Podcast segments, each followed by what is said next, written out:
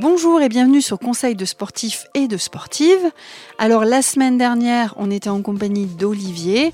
Olivier nous a expliqué ce qu'était le trekking, il nous a parlé des bienfaits, des bénéfices.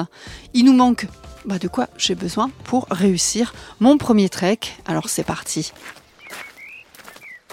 Bonjour Olivier. Bonjour Sandrine. Alors la semaine dernière, tu nous as vendu du rêve pour, euh, voilà, pour nous motiver à faire euh, du trek, à partir Ouais. en trek. Ouais, Cette j'ai oui. semaine, ouais, t'as essayé, non, t'as as bien réussi euh, la mission. Cette semaine, on a besoin de toi pour savoir euh, ben, de quoi, de quoi on a besoin pour partir et, et réussir notre premier trek, quoi. Parce que ce serait quand même un peu galère de pas partir avec euh, le bon équipement. Alors, on peut commencer par, tu vois, les.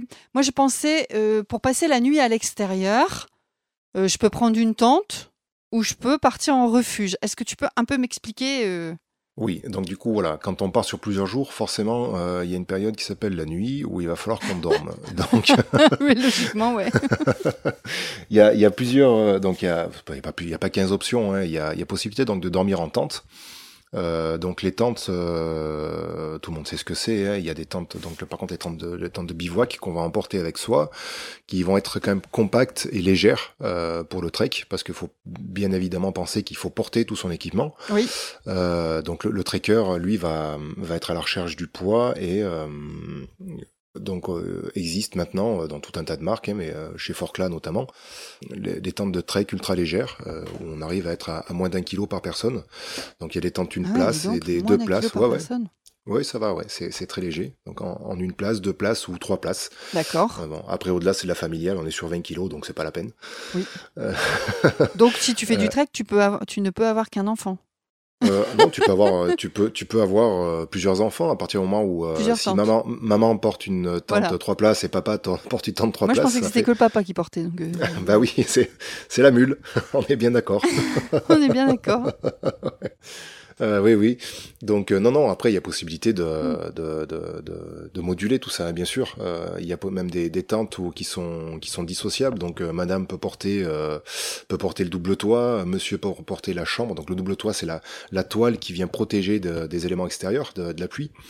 Et la chambre, c'est la petite euh, partie moustiquaire avec le tapis de sol qui se trouve à l'intérieur. Oui. Donc Madame va porter le, le double toit, Monsieur va porter euh, la chambre et les et les arceaux et euh, les petits les petites sardines, etc. Donc après on divise le poids par deux, c'est parfait.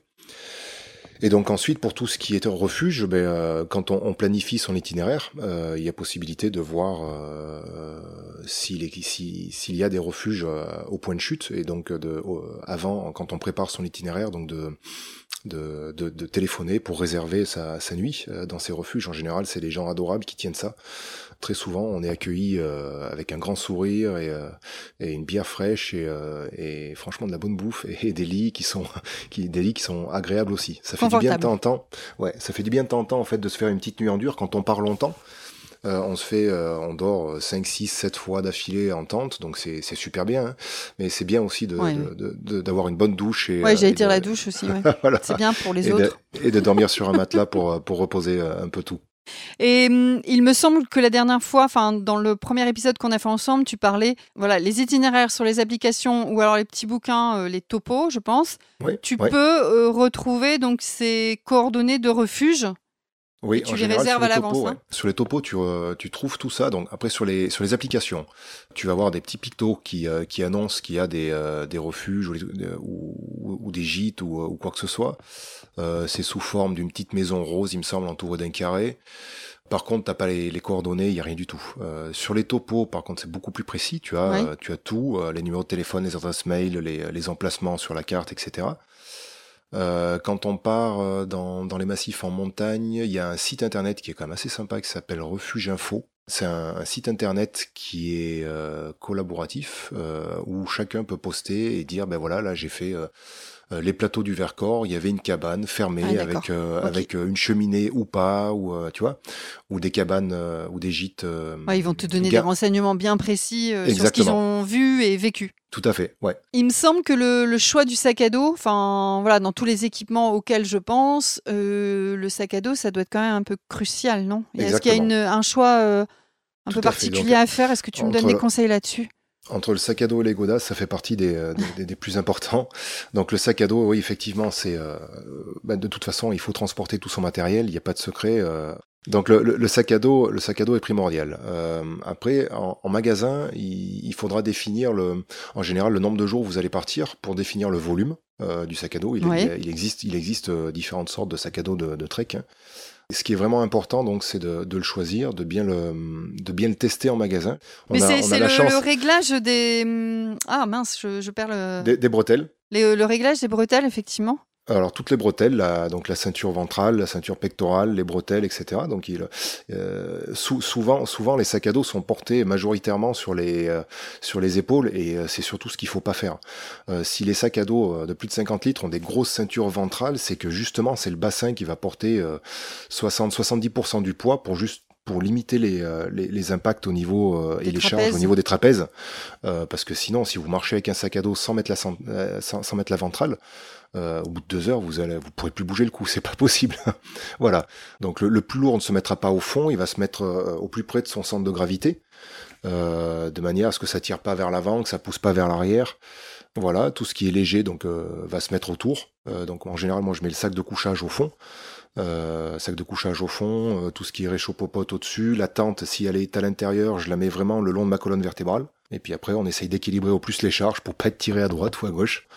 Voilà pour les sacs à dos. Donc pour le sac et après euh, chaussures, hein, parce que de toute façon oui, pour donc, voilà, on marche principalement. Chaussures, donc les chaussures, ça doit être hyper important. Tu as des conseils là-dessus? Il y a deux écoles.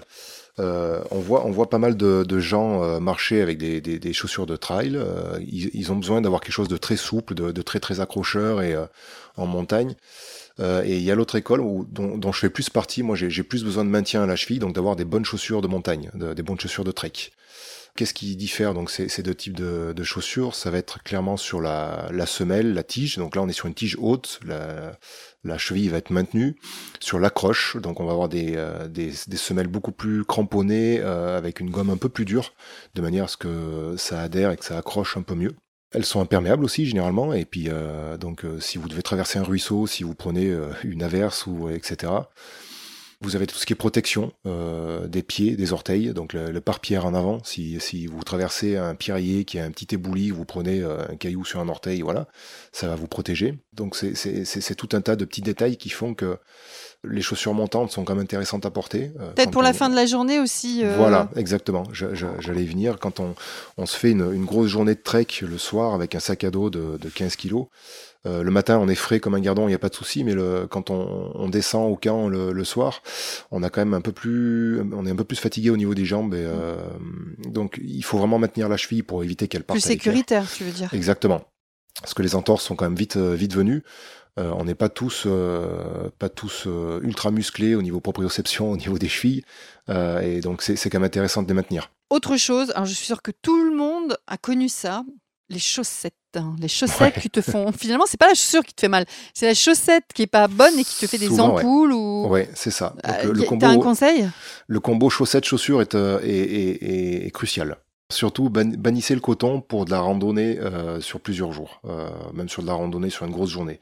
Le coton, en fait, est, est très bien dans, dans, certains cas, mais euh, pour la rando, euh, il, a, il a une sale tendance à, à, à garder l'humidité, donc la transpiration des pieds, et être un mmh. petit peu abrasif. Donc, euh, il va, il va créer des, des échauffements ouais, et des irritations, exactement, et potentiellement amener plus facilement des ampoules. C'est surtout ce qu'on veut pas. il existe des chaussettes de rando, donc avec donc en synthétique avec des, euh, des bouclages euh, en polyamide aux talons, aux orteils pour éviter, donc anti-irritation justement, avec euh, un petit peu de laine mérinos aussi. Euh, la laine mérinos, non, n'est pas chaude. Euh, dans, dans ces cas-là, ce sera pas des chaussettes d'hiver, ce sera ne des chaussettes pas. toute saison, qui ne grattent pas et qui, qui aussi apportent le, le côté antibactérien, donc euh, qui, qui ne pue pas. Donc ça aura l'avantage de pour vous de diminuer par deux le nombre de paires de chaussettes que vous allez emmener avec vous. C'est-à-dire qu'au lieu d'amener 10 paires de chaussettes parce que vous voulez les changer tous les jours, vous en emmenez la moitié. Voilà, vous en emmenez que la moitié. Donc là encore, il y a un gain de poids. Tu marches avec des bâtons ou juste en ouais. balançant tes bras euh, Alors, ben c'est tu, tu, peux tu, tu, peux y aller en, à la Tom Sawyer hein, en, en balançant des bras. Et Après, c'est vrai que c'est intéressant de marcher avec des bâtons. Euh, physiquement, il y a plein de bénéfices physiques. Quand on part sur plusieurs jours, tu, tu as un sac à dos sur le dos et euh, les bâtons vont vraiment t'aider à te propulser. Quand tu marches sans bâton, en fait, tu vas utiliser 100% d'énergie quasiment au niveau de tes jambes. Et après, euh, avec des bâtons, tu as un transfert de, de, patates, en fait, qui va se faire vers le, vers le haut du corps, vers la poitrine et les bras. Donc, tu vas économiser à peu près 30% d'énergie au niveau des jambes euh, pour grimper. Ça va t'aider à te hisser. Et tu vas vraiment limiter aussi tout ce qui est impact articulaire en descendant. Donc, ce que tu vas pouvoir en descendant te, t'appuyer sur tes bâtons et puis décharger un petit peu du poids du sac et pas et pas amener toutes ces secousses et, euh, sur les sur les genoux et le bas du dos. Donc c'est vraiment c'est vraiment intéressant. Les bâtons de les bâtons de rando sont, sont télescopiques. Oui, j'allais te demander est-ce que on peut les plier? Parce que sinon tu ouais, c'est un peu ouais, tu peux tu, tu, peux les plier donc ils sont ils sont télescopiques généralement en, en trois brins. Euh, donc ça fait euh, ils vont mesurer entre 45 et 50 55 cm suivant les modèles. Euh, donc tu peux facilement les fixer sur ton sac à dos, les mm. mettre à l'intérieur des sacs à dos. Alors les, les bâtons de trek sont, sont pas les plus légers, euh, parce qu'on on va aussi chercher à ce que ce soit robuste. Ah, Il faut pas il faut pas que le matériel te lâche en pleine montagne. C'est pas comme les bâtons de marche euh, nordiques nordique, voilà, ou les ou les bâtons de trail qui sont en carbone ultra light, ah machin, oui, gna, tu vois. Confonds. Ouais, non, non, non, ça, ça, ça on peut, ce sera euh, en fonction de la pratique, là, ça risque de casser. Et si ça casse en montagne, ça, ça va plus te. Ah, ça veut dire que je prends pas des bâtons de trail pour faire du trek. C'est vraiment deux bâtons avec des usages complètement différents. Exactement. Le bâton peut servir aussi à installer un tarp. Euh, installer tarp, c'est, ah oui, tu, oui. Un tarp, c'est l'alternative à la tente. Donc c'est juste une bâche qui va euh, qui va te, t'abriter la nuit. Donc tu peux en fait tendre ta bâche et te servir de tes deux bâtons de marche comme des euh, piquets de tente. Toi, tu fais ça? Oui, tout à fait. J'ai vu une photo avec euh, un, hamac et une toile comme ça au-dessus. Alors là, là hein j'avais pas mis, tout à fait, mais là j'avais pas mis les bâtons, j'avais tendu mon tarp euh, sur une cordelette, sur une, une, fêtière, donc entre deux arbres. Et euh, donc là j'étais dans les dans les Alpes de Haute-Provence, au-dessus de Digne, et j'ai passé une petite nuit, une petite nuit à l'extérieur. C'était génial, c'était génial. Parfait. Et justement la nuit, est-ce que on n'envisagerait pas un moyen de voir dans le noir. Ouais, complètement. Euh, donc le, parmi l'équipement à emporter avec soi, c'est pas lourd, ça prend pas de place. Et euh, il faut prendre une petite frontale. Euh, la petite frontale, comme serait intéressante pour éviter de piétiner son collègue à côté pour quand on va aller faire pipi la nuit. Donc euh, pour euh, repérer le spot aussi à l'extérieur, quand on est au, au camp le soir aussi, quand on discute euh, quand on discute le soir en, en, buvant le thé ou la tisane, ou quand on veut lire tranquillement ou, ou peu importe. Donc la nuit on n'y voit pas, donc une petite frontale ne pèse rien, ne pèse rien et sert et sert vraiment. Pour clôturer l'équipement, parce que je pense qu'on a fait à peu près le tour, est-ce qu'il y a une dimension responsable dans le trek? Est-ce qu'il y a des choses que tu peux dire sur la dimension responsable? Oui, ça c'est un point euh, ultra important qui me, qui me touche vraiment. C'est à partir du moment où on va dans la nature, on est, on est censé être amoureux de la nature, donc on profite de... J'aime pas parler de terrain de jeu parce que on joue pas avec ça, on, en profite, on en dispose, et euh, il faut, il faut surtout euh, éventuellement apporter un sac, sac poubelle avec soi, donc ne rien laisser dans la nature. Euh, les petits sachets plastiques, on les remporte avec soi. Le sac poubelle, moi, je l'emporte toujours. Je, m'en sers pour en fait pour euh, mettre mon sac de couchage dedans au début quand je pars pour le protéger de la pluie euh, s'il y a besoin. Donc il restera toujours au sec et j'ai donc toujours un sac plastique avec moi pour mettre mes détritus, les remporter à la maison et après éventuellement les trier et les mettre à la poubelle, aux poubelles respectives. il faut il faut faire attention où est-ce qu'on fait du feu, il faut pas en faire n'importe où, il faut euh, bien les protéger. Euh, le, fait de faire du feu dans la nature, c'est quand même légiféré, donc c'est limite interdit hein, de partout, mais il y a des fois, euh, on peut pas s'en empêcher. Hein mais bon, il faut le faire de manière responsable et raisonnée. Euh, qu'est-ce qui euh, il faut pour, moi il faut euh, on, parlait la semaine passée de, de prendre un bain en, lac d'altitude. Tu vas pas te laver dans le lac d'altitude ah oui, avec les savons tu tu vas tu vas pas te savonner dans le lac où il y a potentiellement des petites truites sauvages ou je sais pas des, des poissons qui qui sont tranquilles et, et tu vas aller les embêter avec ton savon. euh, il existe des savons biodégradables pour faire ta vaisselle ou. Euh, ouais, pareil, j'allais dire pour la vaisselle, tu pas ouais. ton donc, donc ça, il y a pas de souci. Il y a des, savons biodégradables qui existent. Tu peux aller faire ta petite vaisselle, aller piocher un petit peu d'eau et tu tu fais s'écouler ce, savon et le, rinçage dans la terre à, plus de 30 mètres d'un point d'eau. Euh, donc ça va s'infiltrer, ça va être ça, ça va être traité après par le sol. Là, il y a pas de souci. Sur le fait de sur le fait de marcher, donc il faut, pour moi, rester également sur les sentiers. Oui. Le, hors-piste, le hors-piste est, est, bien, ça peut être bien. On dit ouais, j'ai fait du hors-piste et tout, c'est trop bien. T'as as vu, on, est passé en travers. Mais là, potentiellement, on est allé déranger de la, de la faune, on est mm, allé mm. piétiner de la flore qui, qui a rien à demander à personne. Alors qu'il y a des, il y a, je pense qu'il y a suffisamment de sentiers en France pour pour s'éclater. Donc ces endroits, ces endroits-là ont déjà été piétinés, ils sont prêts à nous recevoir. Donc euh, je, je, pense que c'est important de rester sur les sentiers aussi, ouais. Je note. euh, le mot de la fin?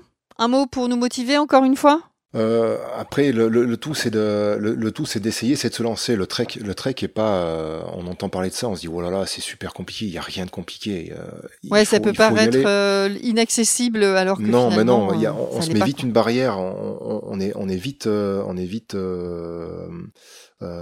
parti pour se faire une petite rando, une petite balade le dimanche et tout ça et on, se met vite un frein pour partir faire un trek alors qu'il n'y a rien de compliqué, c'est juste pareil, sauf qu'on dort euh, dehors la nuit quoi. Ouais. Et, et, euh, et, le fait de dormir dehors la nuit, c'est juste génial, ouais. dans le sens où on, on, se sort un petit peu de son quotidien. Euh, oui, c'est un petit peu moins confortable, mais par contre c'est appréciable aussi dans le sens où euh, euh le soir, le, pardon, le lendemain quand on rentre, ben on, on se dit qu'on a vraiment vécu quelque chose. Euh, c'est pas un gros investissement, euh, et voilà, faut, faut lever les barrières du trek parce que c'est pas compliqué. Voilà. Ok. Merci Olivier. À très bientôt.